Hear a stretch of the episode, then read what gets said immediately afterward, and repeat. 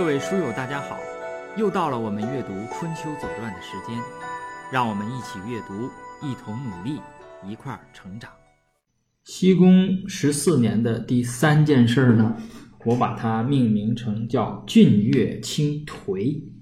呃，这个字眼儿呢用的有点难了啊，这也是我从嗯别的文章里边看到的，然后就用了这么个字眼儿，就是呃所谓山崩地裂了啊。我们看一下经的第三条：秋八月辛卯，杀戮崩。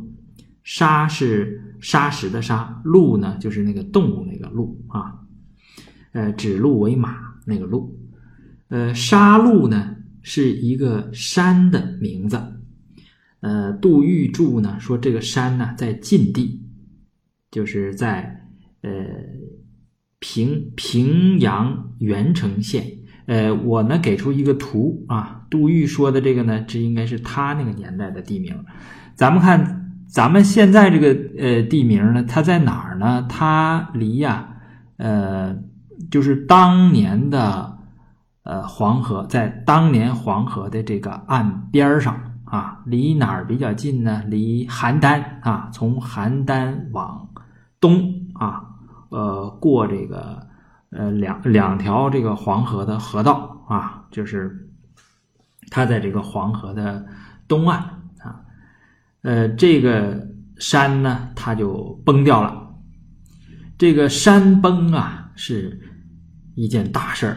我们记得在平王东迁的那个时候就讲过，对吧？就呃讲过当时《周瑜》里边有说：“幽王二年，西周三川皆震。”啊，伯阳府曰：“西依洛节而下亡，何节而伤亡？国必依山川，山崩川竭，亡国之征也。”就是这个河呀，要是干了，山要是崩了，这都是亡国的征兆，所以这个事儿就比较大啊。这个事儿比较大。我们看《左传》里怎么说呢？《左传》里给出了一个预言啊，这个预言的这个人呢很关键哈。《左传》西宫十四年的第三条：秋八月辛卯，杀戮崩晋。卜衍曰：“七年将有大救，即亡国。”啊，这个呃是说什么呢？是卜衍出来了，卜衍给出的预言。这个卜衍呐，可了不得哈！我们说第一次出现是在闵公的元年，他呢预测魏国的兴起。当时我们说呢，这段文字一定是战国时期啊。这个魏已经有魏国的时候呢，为了讨好这个魏国的国君，在这地方插了一段儿，对吧？在《左传》这个地方插了一段儿。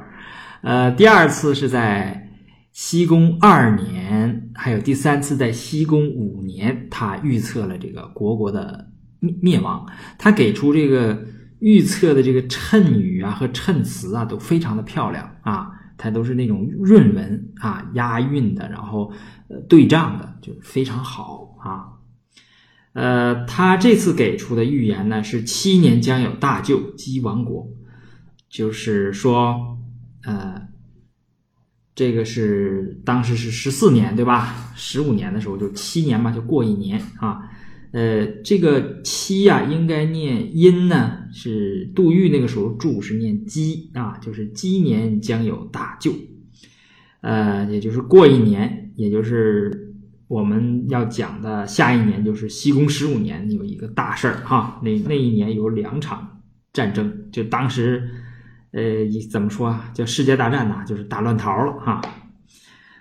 呃，几乎亡国，这是给晋国呢做出了这个一个一个预言啊。这个预补演的啊，在后面还会出来大概三次。我们读的时候就会遇到，就是补演的预言呢，还是非常准的。啊，或者说他在当时呢，应该是一个非常有名的一个史官。那卜官呢和史官，他就基本上是一个啊。呃，那么经常呢，嗯，把他那个请出来哈，说事儿哈，说这个预言。呃，在传统文化里边的这个史官呐，要讲求什么呢？我们读过这个司马迁，他就是汉朝的大史官，对吧？他那个在《报任安书》里边就写说他我写了多少多少章，多少多少节，对吧？多少多少篇啊？呃，为什么写这些呢？他说：“意欲以究天人之际，通古今之变，成一家之言。”这就是史官的，应该说他的呃。应该是他的职责啊，究天人之际，通古今之变，成一家之言。那么，呃，当时呢，所谓天人之际啊，古今之变啊，是指什么呢？就有一个方面吧，应该说是他就是指国家这个大事，或者说国家的兴亡，都和自然界发生的这种灾异有所联系，而且呢。我们那个传统文化里面，这些灾异通常呢是作为国家国运的一种谶语啊。那么在东周啊后世的这个这个历史和文学当中，那个比比皆是啊，举不胜举。你比如说这个，我们说这个刘邦就斩白蛇，对吧？呃，后边这个东汉灭亡的时候呢是。那有一个那个《三国演义》里面写的，有个小皇帝上朝的时候，有有什么有一条蛇，对吧？看着一条蛇，然后呢又有什么呃这个雷把宫殿劈了等等的，后边好多就是我们这个传统文化里这个好多好多好多灾异啊，都跟这个呃这个国家的这个命运有关哈呃，那么我们今人读到这种地方要站稳脚跟儿那。不要让古人呐，呃，带到沟里啊！我就 不多说了啊，这个地方不多言了。呃，对这种东西呢，我的呃做法呢，就是敬而远之啊。首先要敬啊，第二要远，就不多说了。那么这段预言呢，应该是为这下一年，也就是西宫十五年的秦晋韩之战做了一个什么呢？做一个铺垫。那为什么两家会打起来呢？我们往后一读啊，就知道了。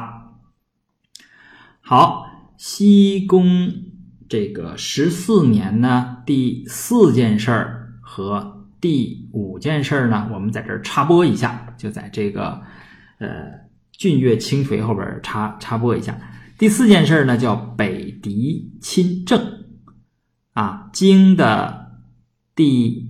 四条啊，呃，说的是什么呢？说的是狄亲政这一条呢没有传。那么从这个地方呢就开始了什么呢？就是这个郑人呐和北狄要进行这个交手了啊。他们两个交手多年，而且郑国啊，这个郑国人还是比较能打的。他呢，开发出一套什么呢？一套专门针对于这个北狄的这个作战的一个方法啊，非常有趣。呃，我们呢还是留个伏笔，等我们后边读到那个时候呢，我们再说啊。而且那个北狄的那个名字也非常有趣啊，呃，就是一一看就是外国人，是吧？好，这是第四条，叫北狄亲政。第五条呢是蔡侯辞世。经西宫十五年的第五条啊，东蔡侯西族啊，这个给蔡侯呢点名了哈，这个这个名啊是月字旁啊，上面一个呃一二三四五六七八的那个八，底下加上一个十，就是呃一二三四五六七八九十的这个十，就是上面一个八，底下一个十，左边呢一个。月字旁啊，也传统的叫肉字旁，对吧？它是，呃，所谓西啊，它是散布传播的这个意思，就是蔡侯西它就足了啊，死了。呃，死呢，一般诸侯这个辞世啊，都要给具体日子的，但是呢，这个地方没有具体日子。呃，杨伯峻先生在这个地方注呢，是日月不具，就是连。具体的日期呀都没法确定，那恐怕是难得善终啊！为什么这么说呢？我们从这个前面读过的啊，还有后面读过的，这个经常会看到啊，这个国君在或者说诸侯在去世的时候都是比较艰难的，是一关啊。包括后边我们读到你这个齐桓公啊，这么大的一个霸主，在他去世的时候，实际上都是很悲惨的。好，这是呃第三件事儿、第四件事儿和第五件事儿。